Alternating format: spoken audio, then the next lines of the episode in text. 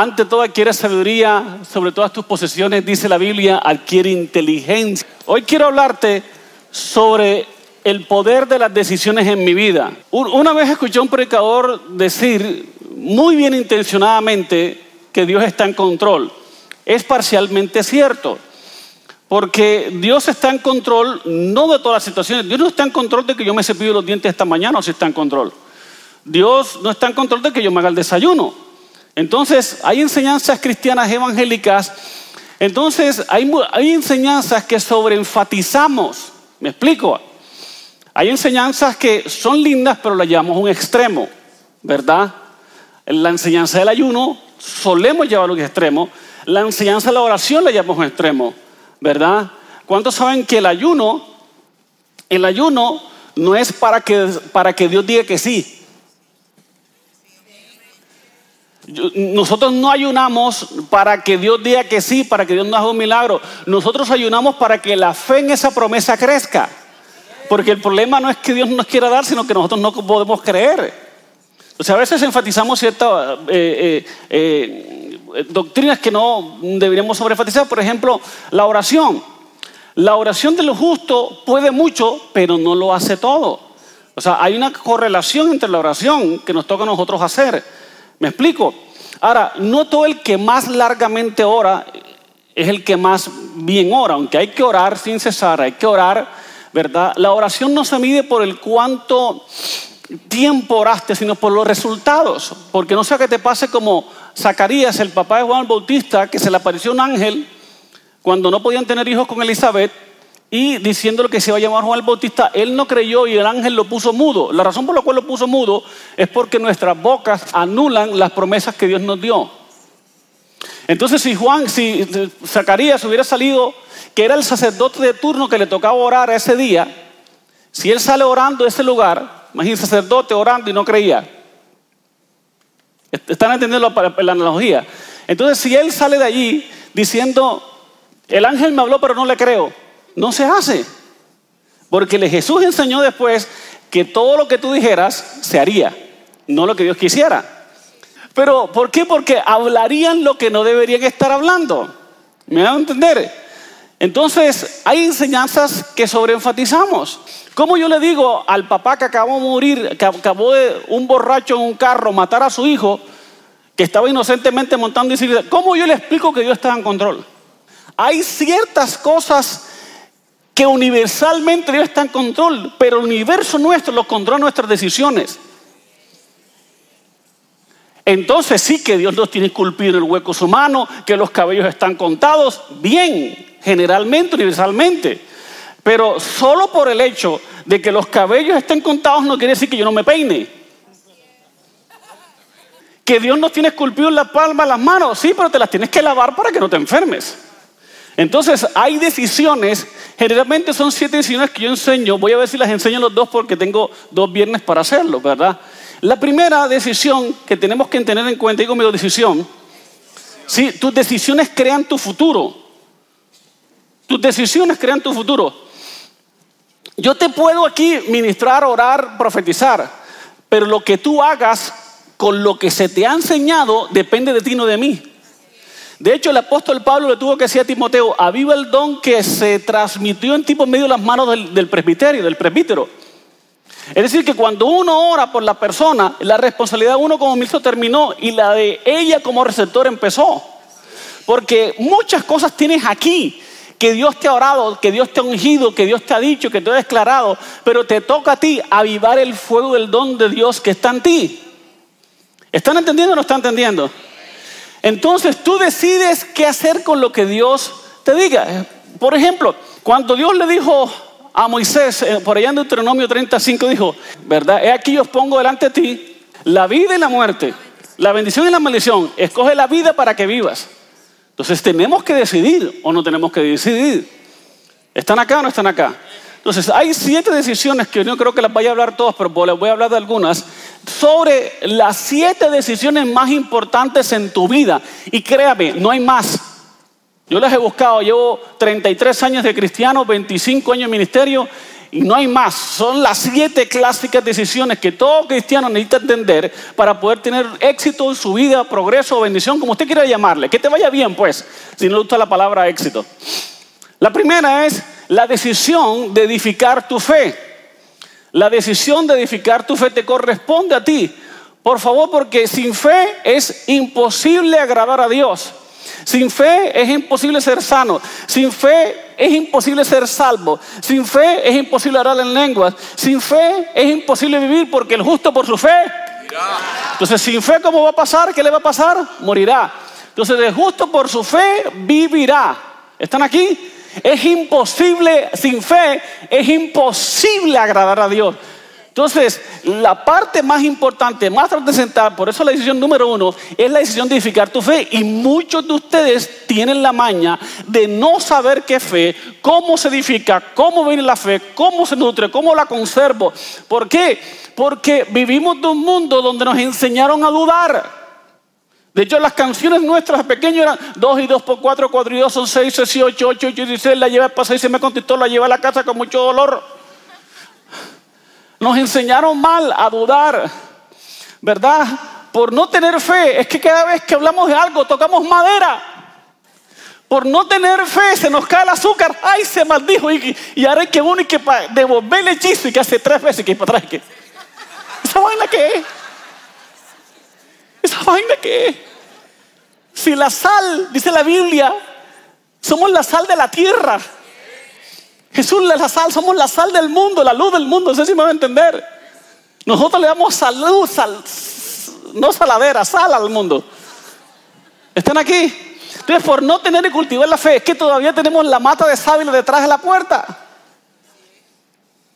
Y el cuadro de San Gregorio Hernández. ¿Están acá? Sí. ¿Por qué? Porque nos llenamos de negativismo. Las noticias están diseñadas para alimentar la fuerza más grande que tiene el ser humano de dudar. Por eso los noticieros, los noticieros venden temor, duda, la enfermedad. Siempre hay una enfermedad que está averiguando. Siempre los noticieros, los noticieros no hablan de buenas noticias. Porque las buenas noticias no venden. Por eso las películas de terror, de violencia, son las que más venden. ¿Por qué? Porque la gente se siente atraída hacia ellos. Entonces se ven martes 13, 1, 2 y 3 y después no pueden dormir, por supuesto. ¿Están acá? La, la, Biblia dice que la fe es más preciosa que el oro. Y lo que a mí me da rabia es que la gente tiene sus joyas bajo llave y bajo caja de seguridad. Y la fe la deja con cualquier palo de mango, la deja con el carro abierto. No, la fe es más preciosa que el oro y que la plata. Debe ser valorada, debe ser cuidada, nutrida, edificada. ¿Alguien me está entendiendo lo que le quiero decir aquí? ¿Por qué? Porque sin fe es imposible agradar a Dios. Ahora te voy a decir algo, Dios no decide tus experiencias. El hecho de que estés aquí no decide cómo te va a pasar lo que te va a pasar, no decide cómo la vas a pasar. Tu fe decide tus experiencias. Jesús no dijo, vete hija, mi poder, mi unción te sanó y te salvó. Jesús nunca dijo así. Jesús dijo, vete, tu fe te ha hecho salva. Tu fe decide cómo te fue en la iglesia. Tu fe decide qué tanto recibiste de Dios hoy o qué tanto no. Al lado de ti puesto una persona que recibió el milagro más largo del mundo y al lado del otro está el tipo más incrédulo de la vida. Tu fe, digo amigo, mi fe decide mis experiencias, no Dios. Entonces yo creo que Dios tiene grandes cosas para cada uno. Dile que está a tu lado. Tu fe hará posible lo imposible. Es que el problema es que por eso es que los noticieros son así, son todos tristes. Por eso las novelas venden. Porque nosotros pensamos que Dios le conmueve las lágrimas. Dios no es que no se conmueva, solo que no se mueve con lágrimas, ni con lamento, ni con llanto. Fe mueve la mano de Dios. Si no, por pregúnteme, ¿por qué cuánta gente cuando la mujer de flujo de sangre tomó valor y se fue a abrir paso entre la multitud para tocar a Jesús el borde de su manto, habían cientos tocándole a Jesús, tanto que Jesús dijo, alguien me ha tocado y Pedro dijo, maestro, ¿cómo que alguien? Todo el mundo te está tocando. Pero solo una recibió. ¿Por qué? Porque la fe define las experiencias. ¿Están acá? Tú puedes estar aquí sentado en esta silla y yo no sé aquí quién está conectado con el servicio conmigo y quién no. Y uno puede recibir y el otro sí. Y el otro no y el otro sí. ¿Quién lo define? La fe de la gente. Tu fe define tus experiencias. Dígame a mí si está entendiendo. Uh, pero yo veo fe en este lugar, yo veo fe. Señores, Dios no responde a lágrimas, Dios no responde a un problema, Dios responde a tu fe. Usted puede llorar todo lo que usted quiera, pero usted sabe que llorar no saca milagros. Lo que saca milagros, Jesús no dijo, uy, ¿cuánto has llorado, hija? Ven y te voy a sanar. Uy, Bartimeo, qué historia tan trágica la que me cuentas. ¿Cómo has sufrido, hijo? Ven. Dios no responde a problemas. Es que, pastor, yo tengo problemas. ¿Y tu fe? Si tu fe es lo que lo va a solucionar, ¿dónde está tu fe? Pastor, que yo tengo muchos problemas. Eso no mueve a Dios. Lo que va a mover a Dios es que, pastor, yo tengo fe de que Dios va a cambiarlo. Entonces, cuando hablas así, uh, uh,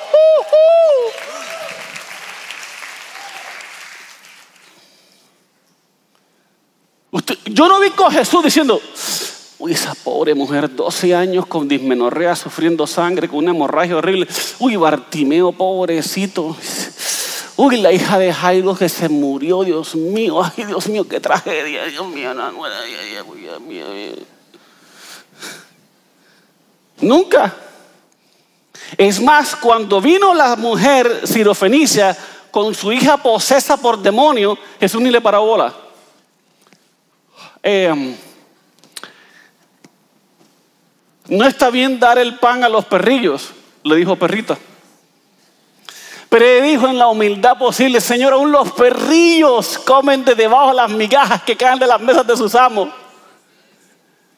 Y Jesús le dijo, mujer, pide como quieras, grande es tu fe.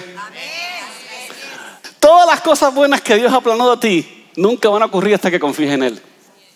La única obsesión que Dios tiene es que le creas. El único dolor que se produce a Dios es que se le dude. Si algo le saca la piedra a Jesús, que le dudes. Si algo le trae placer a su alma, es que le creas. Y esta iglesia le crea a Dios. El problema no tener fe es que la duda es tan fuerte como la fe. La duda autoriza a Satanás un ataque, la fe autoriza a Dios por una bendición. Job dijo, lo que temía me vino. El temor lleva en sí su propio castigo. Por eso uno nunca hable sus temores. Deja que las dudas se mueran sin haberlas hablado. La, duda produce tantos peores resultados como la fe tantos buenos. Nunca dudes de Dios, porque un día de duda hizo caminar al pueblo de Israel por 40 años en el desierto. Pero un día de fe te ahorra 40 años de desierto. La fe determina tus experiencias. El problema no es de plata, el problema es de fe. El problema, tú no tienes un problema de salud, tienes un problema de fe. Tú no tienes un problema en, casa, tú tienes un problema de fe. Fe agrada a qué? A Dios. ¿Están conmigo o no están conmigo? Están aquí, es que no porque ven. Digo conmigo, edifica tu fe. Nutre tu fe. Amén. Y no hables tus dudas. La segunda decisión más importante es la ley o la decisión de la ubicación. Los lugares son más importantes que las personas. Los lugares son importantes. Si los lugares no fueran importantes, porque Dios primero creó los cielos y la tierra y después creó a Adán y Eva? Dios primero creó un lugar, después creó a las personas. Si los lugares no fueran importantes, ¿por qué se negó Dios a bendecir a su pueblo en Egipto? No era el mismo Dios. ¿Por qué? Porque están en un lugar incorrecto. ¿Dónde los bendijo Dios? En Canaán. Entonces, hay lugares que te están deteniendo a ti de ser bendecido. ¿Por qué Elías le dijo Dios, vete a Zarepta, a Sidón? ¿Por qué no, porque no lo bendijo en el arroyo? ¿Quién dijo que no lo podía? Si le trajo cuervo, si le trajo agua con el arroyo. Los cuervos se fueron, el arroyo se secó. Hay un lugar donde estás, vas a ser tu bendecido. El dinero no te persigue, te espera en el lugar donde Dios te quiere. Ahí se la solté. El que la agarró, la agarró. Entonces el problema no es que Dios quiera no bendecirnos, es que estamos en fuera de lugar. El problema es que está fuera de lugar.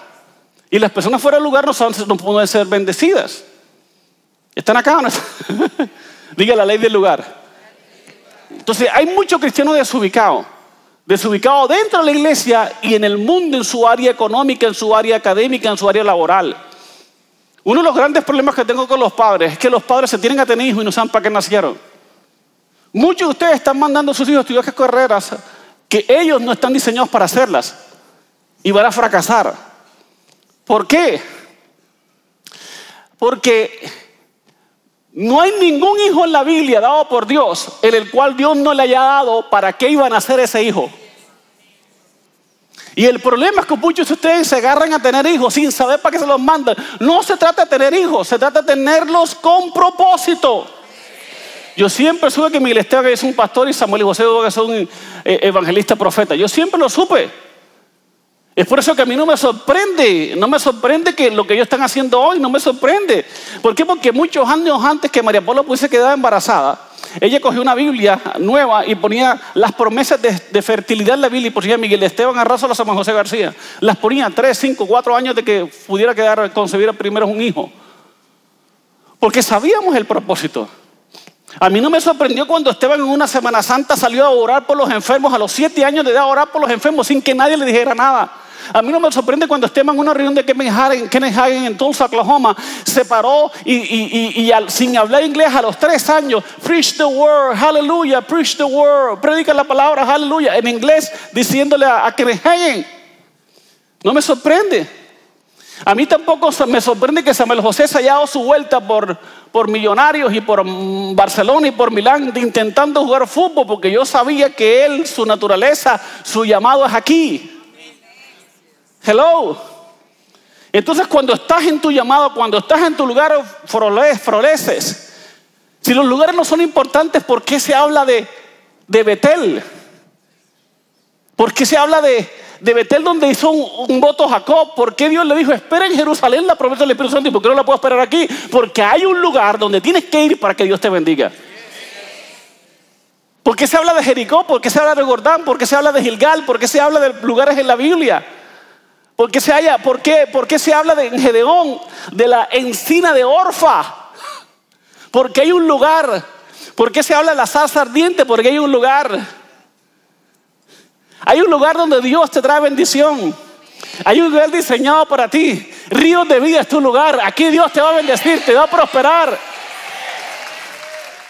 Cada vez que tú vienes aquí hay una conexión en el cielo. Cada vez que tú vienes aquí hay, hay un Betel. Hay ángeles que bajan y suben con tu bendición y tú, con tu petición. ay, Dios mío, alguien tiene que entender. Aleluya. Diga, hay un lugar. El problema es que muchos están desubicados. ¿Qué significa desubicados? Que no están en el lugar que corresponde. Cuando estás en el lugar que corresponde, vas a ser bendecido. ¿Por qué Dios le dijo por medio del profeta a Namán que se echara en el río Jordán? ¿Por qué no en el río cualquiera? Porque hay un lugar donde Dios tiene una bendición para ti. ¿Por qué mandó al ciego a que se lavara los ojos en el estanque de Siloé? Tu dinero no te está, no te persigue, tu dinero te está esperando en el lugar de tu asignación. Y en el área laboral es igual. Muchos de ustedes están haciendo cosas que no les mandó a hacer. Están obrando en su don, como no saben, como no saben, permíteme. ¿Cuántos saben que este lapicero lo hizo el diseñador, el fabricante, para escribir? Ni saben eso, estamos perdidos. ¿Verdad? Esto lo hizo quien quiera que lo haya hecho para escribir. Pero ¿cuántos saben que yo puedo coger una cubeta de hielo y no tener nada disponible para partir hielo y me pongo a picar hielo? Y me sirve, porque tiene punta. Y me sale la primera vez, y de la tercera vez. Hasta me acostumbro. ¿Pero qué le pasa a la punta? Correcto. Porque no fue diseñada por el fabricante para picar hielo, sino para escribir. Muchos de ustedes están picando hielo. Cuando Dios te dijo que escribieras. Entonces, cuando tú no sabes para qué naciste, eres abusado. Y por eso la gente se quema en la media etapa de su vida. La mayoría de las crisis de mediana edad vienen porque no están en el lugar donde que los responden y ya no dan escritura. ¿Por qué todo nos ha salido? Porque sabemos que estamos en el lugar correcto.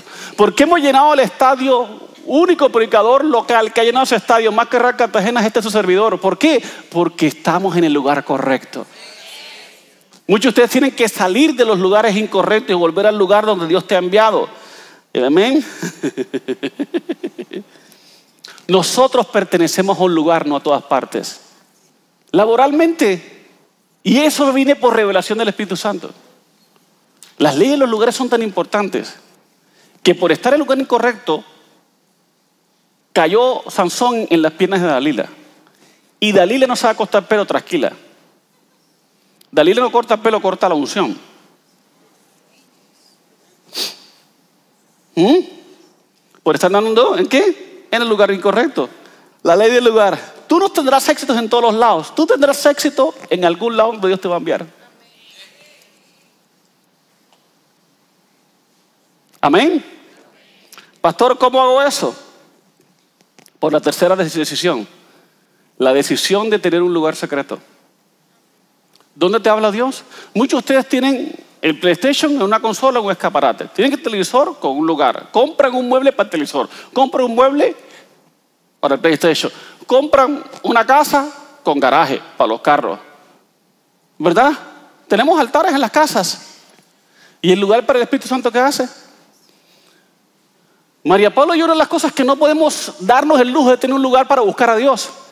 Este es el lugar de todos, pero tú tienes que tener un lugar donde Dios te pueda hablar a ti. Es por eso que estamos en tanto estrés, porque la gente no busca a Dios, no lee la palabra de Dios, están todos como locos, están todos estresados. Tienes que buscar un lugar donde Dios te hable, te sientes, te, te desconectes, porque esta vida es dura. Pero Él da fuerzas al que no tiene ninguna. Los que esperan en Jehová tendrán nuevas fuerzas. ¿Verdad? Además tengo que tratar con Glorita, con Juaco, es una cosa horrible. Oren por mí.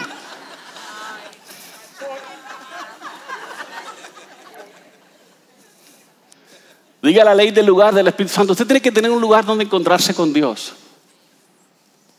Un lugar donde lavar los pies al maestro. Ustedes atienden a todo el mundo, pero menos atienden al Señor. Muchos de ustedes tienen que volver a la clase atendiendo al Señor que yo, se la dicté hace mucho tiempo. Y es que María, Marta, estaba preocupada por todo, ¿verdad? Y le dice, le dice Marta, imagínate, y María y Marta invitan a Jesús a una comida. Y en medio de la comida se le quedan a Jesús.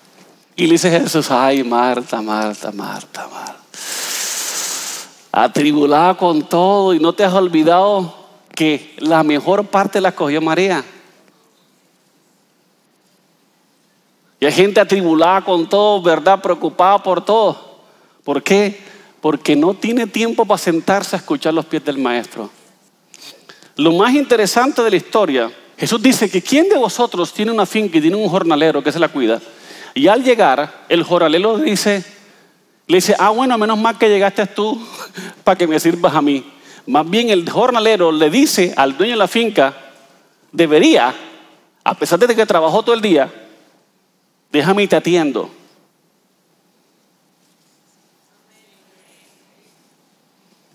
Mire, mire, mire esta poderosa palabra. Jesús nos dice que después de un día de trabajo, el jefe debe dejar ir libre al jornalero, sino que el jornalero cuando llega al jefe, que es el que le paga, tiene que atenderlo. Nosotros llega el día y atendemos al jefe, atendemos a la gente, a los amigos, a medio mundo, menos al jefe que nos da la vida. Hoy coge una mesa en tu casa, ponle un mantel, colócale unos platos e invisiblemente siéntate allí y comienza a hablar con tu Señor. Lo más interesante de esa historia es que la comida fue servida en la casa del dueño. la mesa no fue servida en la casa de los empleados. No es lo mismo los cubiertos del dueño y los platos del dueño, con mucho respeto, que lo de la servidumbre. Y no es lo mismo comer con las servidumbres que hasta ahora lleven y no con el dueño de toda la propiedad de nuestra vida, Jesús. Y te sientas allá y, te, y lo atiendes. Lo que te lleva a atender al Señor es a tener una relación cerca con Él y en un lugar mejor que Él. El lugar secreto es donde tú puedes comer y recibir del Señor, de la mesa de Dios.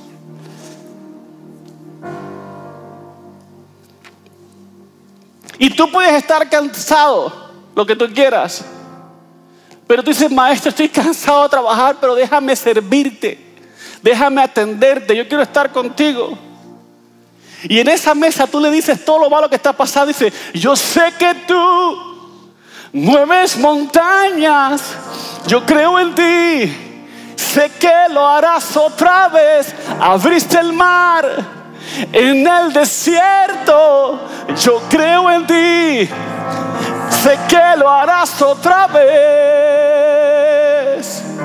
Sé que lo harás otra vez. Y yo estoy seguro que no pasan 20 minutos a atender a tu Señor después del cansancio, donde vienen las fuerzas de Dios y en su presencia en lugar secreto, tu debilidad con Él se vuelve tu fortaleza. Tu pecado se vuelve santidad, tus preocupaciones se vuelven certezas de fe. Porque no hay nadie que esté atendiendo a Jesús por una hora, por media hora, que salga peor. En ese momento, tú le entregas tus cargas, las pesadas que tienes, y Él te dice, mire, solo toma esta varilla, la mía, mi yugo es fácil y ligera mi carga. El problema es que tú no has hecho un intercambio de cargas. Las cargas tuyas son pesadas. Por eso dijo, el que viene a mí,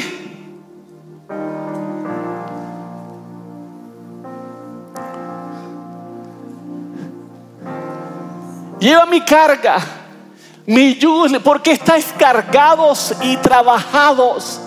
Llevad mi yugo sobre vosotros, porque mi carga es ligera. No queremos terminar nuestro programa del día de hoy sin darte la oportunidad de que recibas a Jesús en tu corazón. De pronto tú me dices, pero es que yo creo en Jesús. Pero la Biblia dice que no solamente hay que creer, también hay que confesar con nuestra boca que Él es el Señor.